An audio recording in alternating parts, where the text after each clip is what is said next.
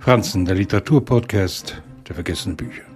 Die Nacht, die vor 700 Jahren begann, von Janos Secchi, ist 70 Jahre nach seiner Niederschrift erschienen.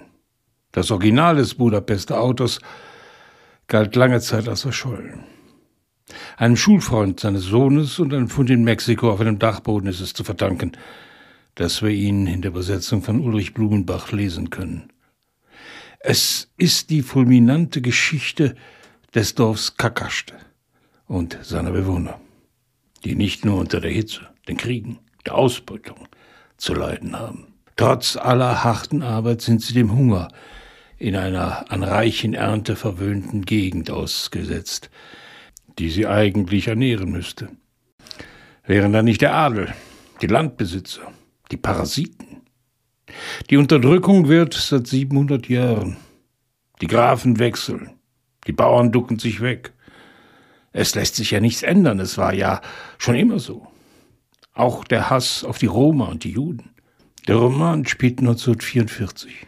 Marcy und Juka entkommen einem Todeskonvoi, der sie in ein Vernichtungslager transportieren soll.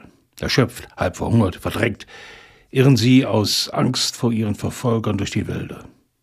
Indem Tschekeli ihr Leben erzählt, bevor sie sich zufällig über den Weg laufen, schildert der Autor ein Land, das wegen wechselnder Fremdherrschaft nie zu sich selbst gefunden hat.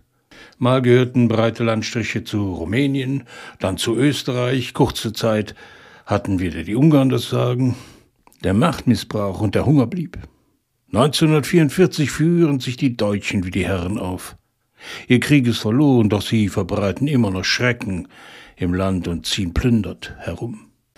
Dem nicht genug ist es auch eine Last mit der Liebe und der Eifersucht, nachdem Julka zu dem Bauern Garasch ins Bett steigt, um ihn Unterkunft und Essen zu sichern. Marcy wird als Musiker weiterziehen. Sie bleiben und herausfinden, dass Garasch zu den Guten gehört.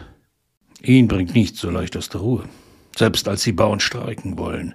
Sein Gegenpart ist Dani Kuric.